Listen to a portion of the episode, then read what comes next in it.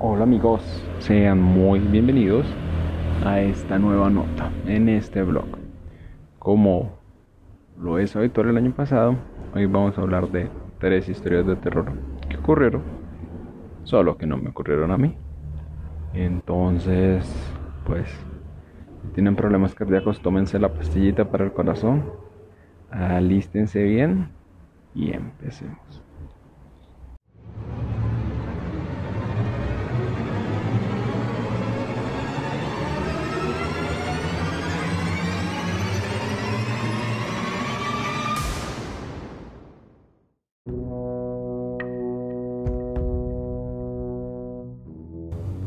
Primera historia ocurre en el monte, en la selva. Como bien sabrán, pues ya les he contado un millón de veces es que hice parte de, de las fuerzas militares acá en Colombia. Y pues hay mucho tiempo en el monte y mucho tiempo para que pasen cosas. O para contar cosas que pasaron. Esa historia me la contaron ahí. Y cuentan que ocurrió en las selvas del Putumayo se dice que había un pelotón de soldados eh, y que en ese pelotón de soldados eh, había un soldado en particular que pues decían que el man era pinta y que pues tenía una novia, una novia que bien bonita la vieja, pero que el man andaba como en boa de la vieja, o sea, súper enamorado, full enamorado más tragado calzón de loco. Eh, y pues bueno, y que estaban en el monte, pero que cuando salieron a comisión al monte, eh, algo pasó y pues la relación de los dos terminó. Al parecer, man de cachos. miércoles, o sea, si tienes una vieja bonita. Ah, pues si el potrero donde estás está bonito, está verdecito, ¿para qué se pone a ver el potrero al lado? Pero paso. Y efectivamente, pues eso fue la historia.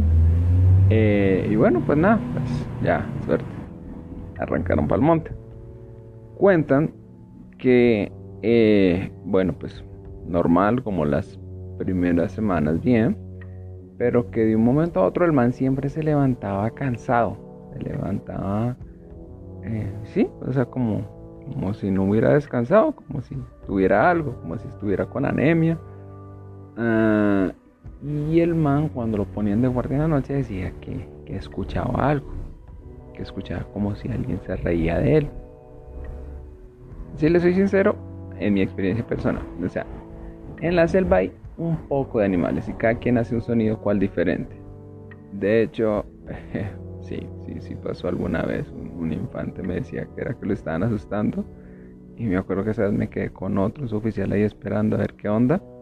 Y nada, pues era el sonido de un, no sé si era un pájaro, un animal, pero pues evidentemente sí era un animal, sino que pues hay gente que pues va a prestar servicio, que toda la vida ha estado pues en la ciudad y pues no está tan familiarizada con ese tipo de sonidos. Entonces pues muy probablemente todos pensaban lo mismo de este man. Y nada, y el man se levantaba cansado y se levantaba cansado. Eh, y de un momento a otro empezó a levantarse y, decía que tenía como moretones, moretones en el pecho, moretones en el cuello, moretones en los brazos. Mm, pues, sí, o sea, como que miércoles, ¿qué, qué está pasando acá? Es como así que el man se levanta así y seguía absolutamente cansado. O sea, verás que ya llegó un punto en el que supuestamente pensaron que el hombre estaba anémico. Bueno, la cosa siguió y, como que la cosa empezó a empeorar. Ya entonces los compañeros empezaron a sugestionar, decían que ahí en, el cambuche del man que en las noches se hacía como un chulo, un pájaro negro, y que se hacía ahí encima todas las noches y que en la mañana como a las 4 de la mañana se iba.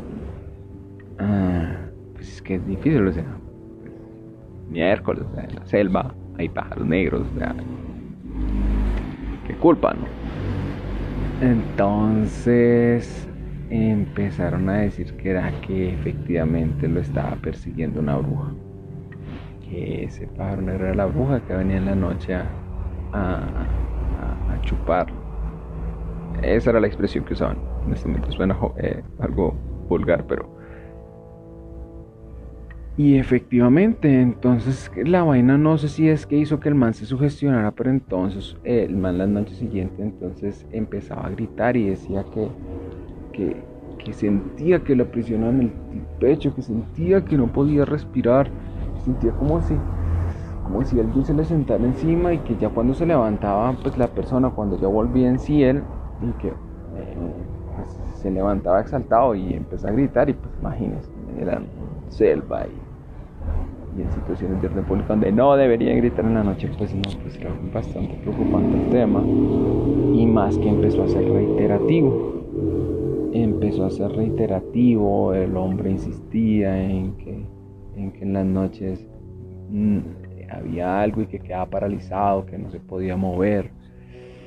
Hay, hay un síndrome que dicen que uno a veces cuando está durmiendo, eh, el cerebro se despierta, pero el cuerpo no lo alcanza a hacer al mismo tiempo, que es cuando uno siente que literalmente que está paralizado, que uno siente, ve todo, pero que no se puede mover.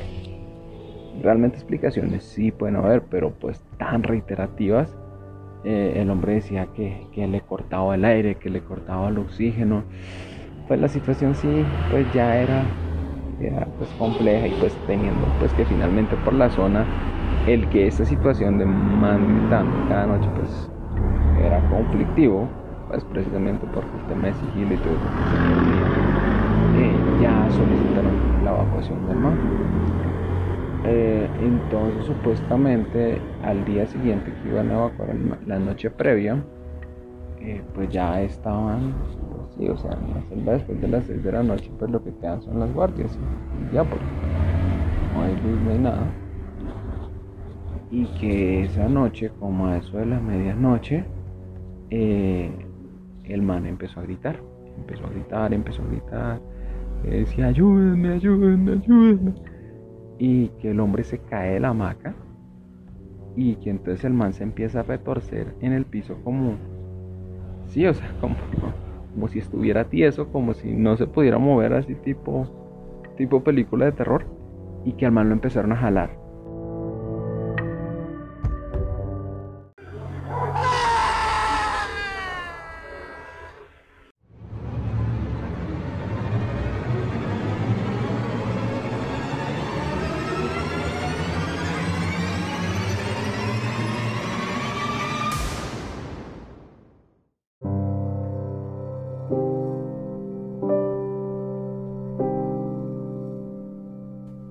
De la boda. Esta segunda historia ocurre, bueno, realmente es un compañerito de la universidad el que me la contó. Era un compañerito de la universidad. Pues es de esos manes que, pues a mi parecer, no creo que fuera pobre. O sea, era una familia bien, clase media. Yo diría que incluso clase media alta, porque pues, pues se veía que pues sí, que, el hombre tenía sus ingresitos, o sea, que no era que, el hombre viviera ah, con las uñas. Entonces, bueno, esta historia eh, me la cuenta él. El hombre pues tomó una serie de malas decisiones. El hombre pues como que no sé, o sea, ya a detalle, no sé si era que la plata que le dan los papás no era suficiente el hombre empieza a viajar a Estados Unidos y después nos damos cuenta que el hombre lo que llevaba era, iba de mula. Al hombre lo cogieron en el aeropuerto y pues nada, pues lo echaron para la cárcel. Bueno, esa es otra historia. Pero bueno, o sea, la historia, la historia me la cuenta el man, pues yo creo que esto sí ya fue hace como uno o dos años que pues retomamos conversaciones así como por, por Facebook, el hombre ya, ya salió Ah, pero bueno, eh, estamos hablando porque el hombre eh, lo cogieron acá en Bogotá, pero la familia de él era de Barranquilla, entonces piden que pues la pena la pase en, Barranquilla, en Barranquilla en una, cárcel que se llama El Bosque. Pues terrible igual, pues, o sea, todo el hecho de, de la historia per se, pues es una historia de terror. Pero, pero bueno, esta historia es un poquito más como del tipo eh, sobrenatural. Resulta que el hombre en... Pues listo, cuando, cuando está en la cárcel, eh, pues nada, pues imagínense la situación tesa, pues es el hombre en mono, es un peladito, bueno, no peladito, pero pues sí, sí, pues como de miedo.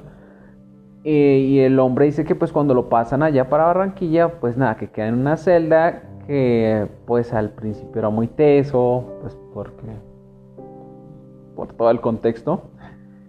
Y que como a los dos, unos años, eh, él le toca compartir celda con un man joven, o sea, él decía que tenía que, pues era contemporáneo a él en ese momento, que tendría unos 18, 19 años, dice que por mucho 20 años, pero que el man era súper raro, o sea, sí, de por sí la gente en la cárcel pues aparentemente es, rara, y pues que este man era, era el triple de raro. Entonces, pues imagínense.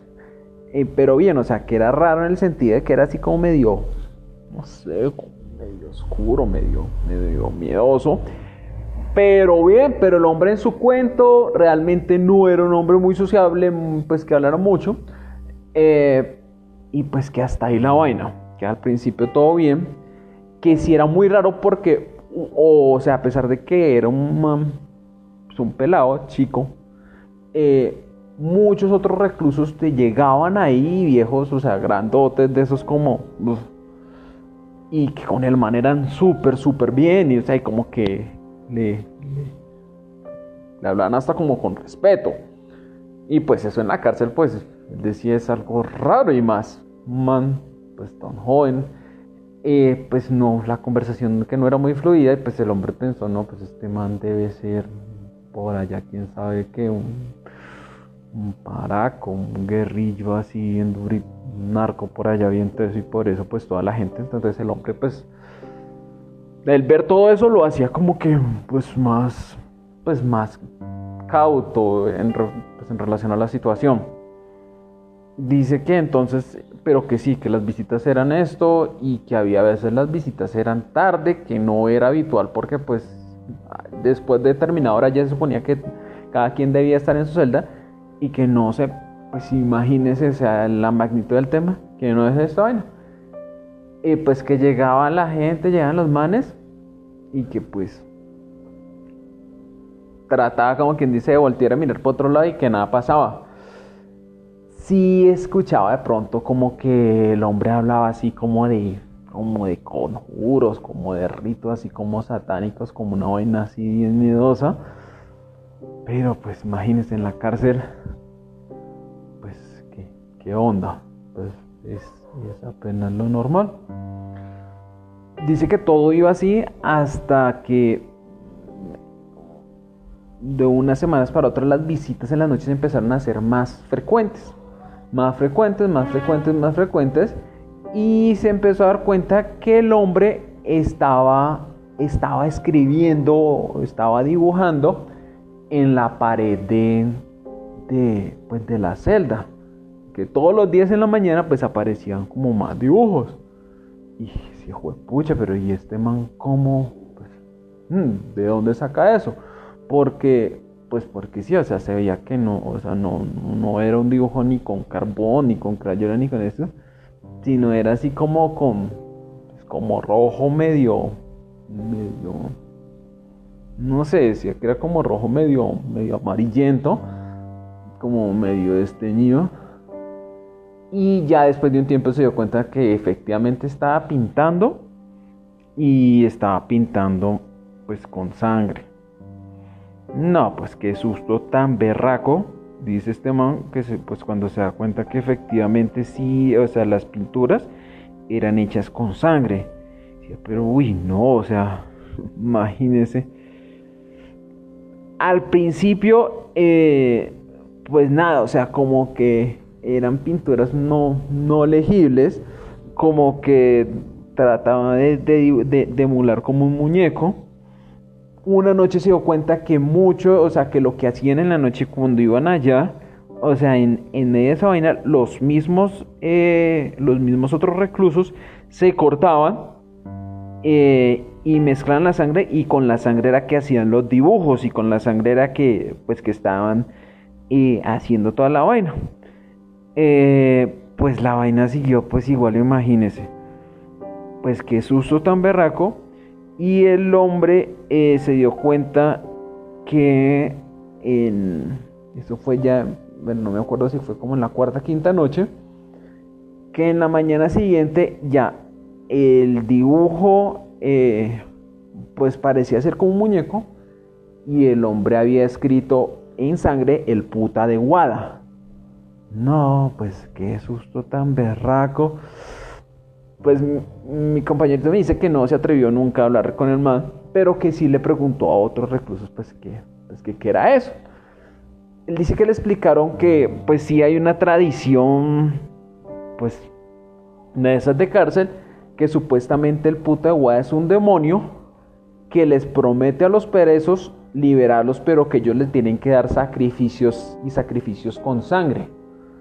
Y que la promesa es que eh, o sea, es como, él decía algo así que es como nosotros católicos hacemos como novenarios, o sea, decía que era algo así, o sea, algo que hacían reiteradamente cada noche y que supuestamente después de determinadas noches que ya se completaba el, ritual, que ya algo pasaba y que el, el, demonio les prometía que los iba a liberar, pero pues la promesa era que sí les, lo tenían que seguir alimentando con la sangre.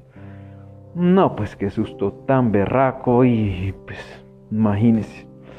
Dice que esa noche pues nada, o sea, no, no podía dormir, pero que esa noche en particular, después de que ya apareció el, eh, todo esto escrito, esa noche es que, que no, no pasó nada, esa noche no fueron a visitarlo ni nada. Pues imagínense raro. Y a la siguiente noche tampoco. Pero a la tercera noche, eh, que otra vez, que esa noche sí llegaron, pero esa, esa noche es que, que sí llegaron más. Y o sea que llegaron más de lo que habitualmente llegaran y que el man efectivamente entonces inició con su vaina, todos empezaron a cortar y empezaron a poner las manos en el piso. Y como que empezaron a hacer otros dibujos en el piso con las manos, mientras es que este man, el que el, compañerito de Zelda, que le decían eh, el hijo de Satán, empezó, empezó como a decir un conjuro, y pues que es que poco a poco la vaina se puso como más tesa porque entonces empezó a decir como palabras más inteligibles, eh, en que la voz se volvió más gruesa, eh, que empezó a, o sea, que fue una vaina así, o sea, este man decía que no sabía qué hacer, que solamente pues, no sé, o sea, en esos momentos dice que fueron momentos de angustia porque este man hablaba y hablaba en ese tono y estos manes seguían dibujando con sangre en el piso y que toda la vaina iba así cuando de repente vis que purrundo todo quedó callado y que de un momento a otro eso se incendió pero pero una flamarada gigante y que todo se empezó a quemar que la pared misma empezó a quemarse eh, él decía que él escuchaba gritos de gente, o sea, decía que, pero que era algo como sobrenatural. Y, pues decía, pero es que no tiene sentido porque no hay nada que se pueda incendiar en la pared como tal. Y que eso salía candela, claro, ya la candela entonces cogió eh, los colchones que habían cerca a, a la pared. No, pues este man dice que paticas para lo, para lo que hay. Inició la alarma de inició la alarma de ahí de la de la cárcel. Eh, abrieron las celdas. Eh, las celdas que dirigían al patio internet ese man dice que salió como pudo o sea que realmente no vio ni quién estaba ni, ni, qué pasó con los otros que estaban ahí. Que el hombre salió salieron los sacaron los evacuaron al parque central y toda esa ala de la cárcel eh, se prendió y hubo un incendio teso eh, él dice que no, pues honestamente no supo qué pasó con el compañerito, pues él supone que, pues que se, bueno, el compañero de celda, no mi compañerito, dice que supone que o que el man murió ahí quemado, o pues no sé, porque finalmente no lo volví a ver. Y pues que hasta ahí, hasta ahí, eso fue la historia de, del puta de Guada. Eh, pues no, imagínense qué susto tan berraco por todo, por toda la experiencia. Pero, pero pues bueno, es bastante difícil de creer honestamente. Pero él afirma que pasó. Segunda historia, el puta de Guada.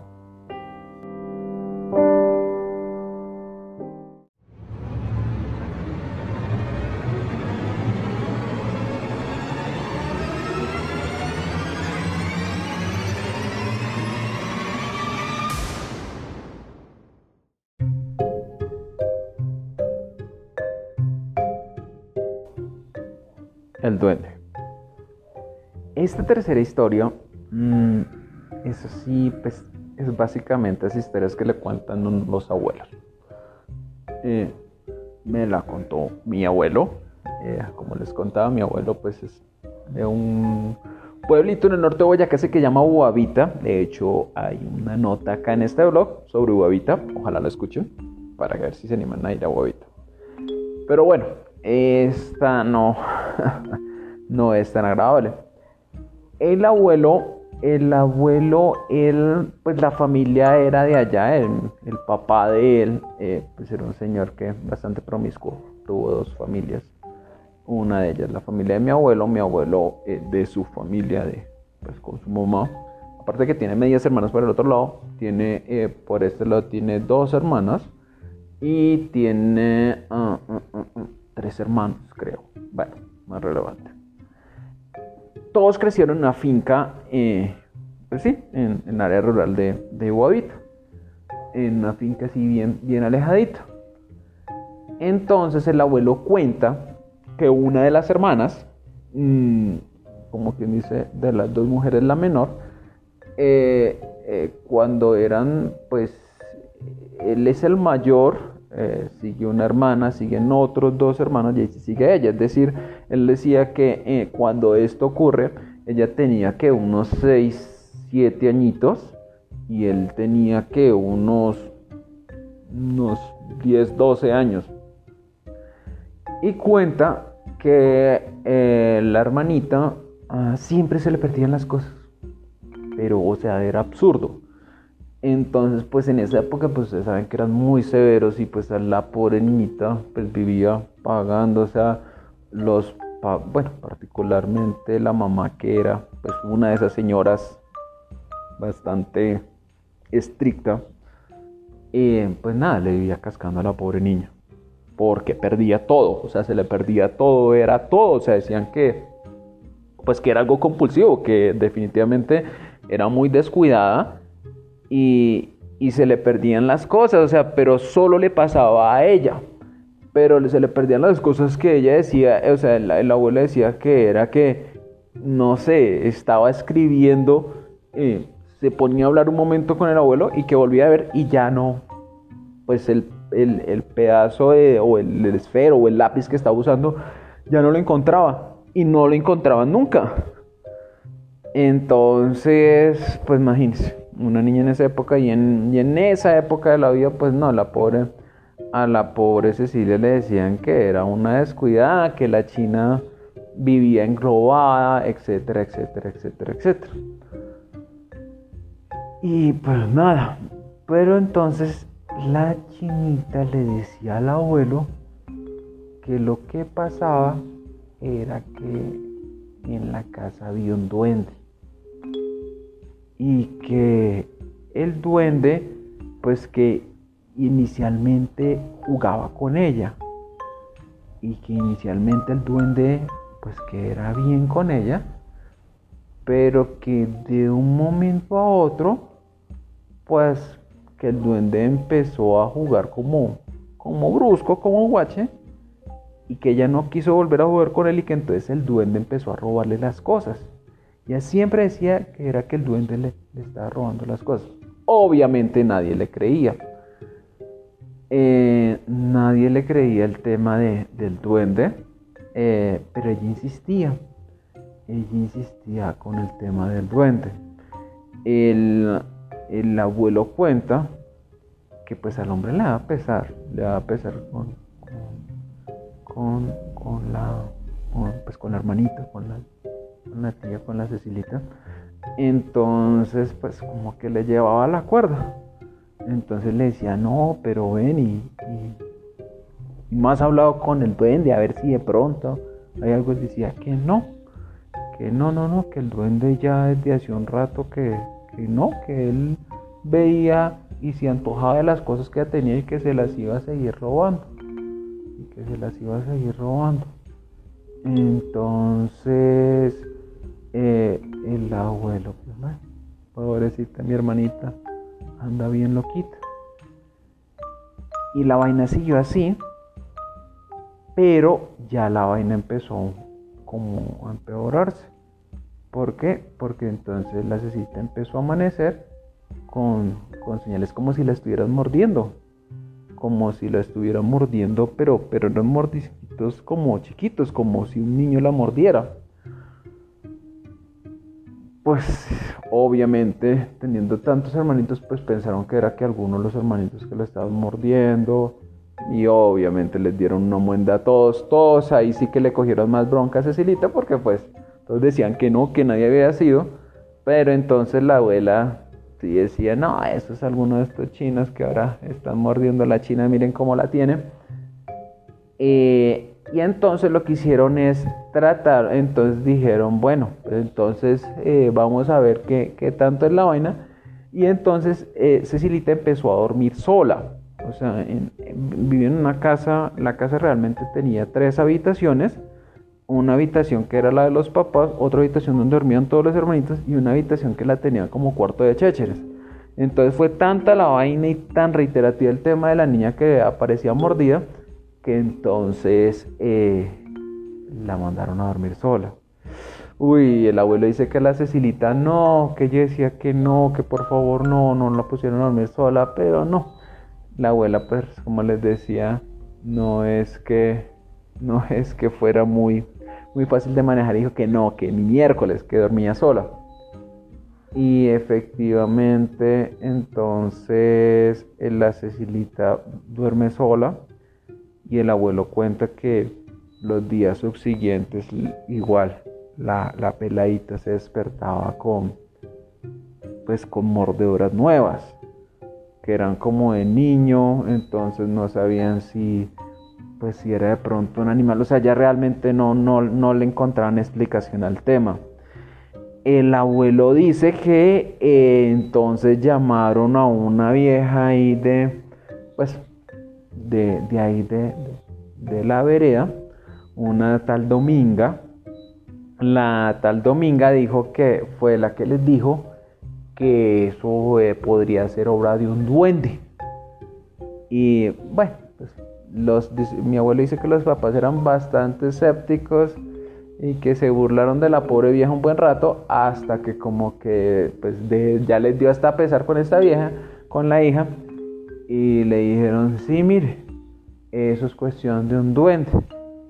Y que para espantar el duende, lo que había que hacer era, había que dejarle al duende como un, que pusieran en, una ollita, que pusieran algo de oro, un anillo, cualquier cosa de oro, pero que lo llegaran de ají que entonces que el duende iba a tratar de coger el oro, porque es que a los duendes les gusta el oro, y que al llenarse de ají, eh, pues claro, se iba a picar, se iba a irritar las manos y que no iba a volver.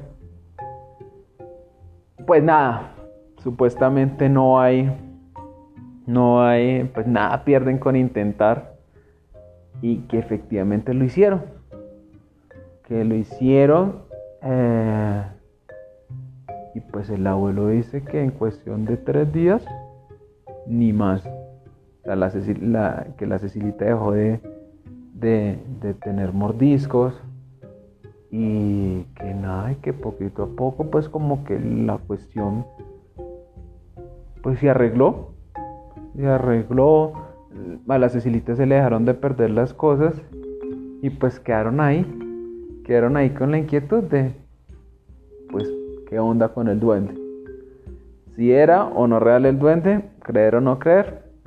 Esa historia no es tan tétrica, pero pues sí me va a pesar con, pues imagínese un niño y tener que lidiar con un duende supuestamente. Bueno amigos, esos son todos, son las tres historias, ojalá las hayan disfrutado. Son historias que, pues sí, puede que no sean tan tétricas, pero pues que hay gente que afirma que le pasó. Les digo, no me pasó a mí, pero conozco la gente que dice que les pasó. Bueno, un abrazo. Los espero en una nueva nota. Acá ustedes saben que se les quiere, que los aprecio. Me alegra mucho, pues, tener este canal de interacción con ustedes. Y bueno, hasta la próxima, compañeros.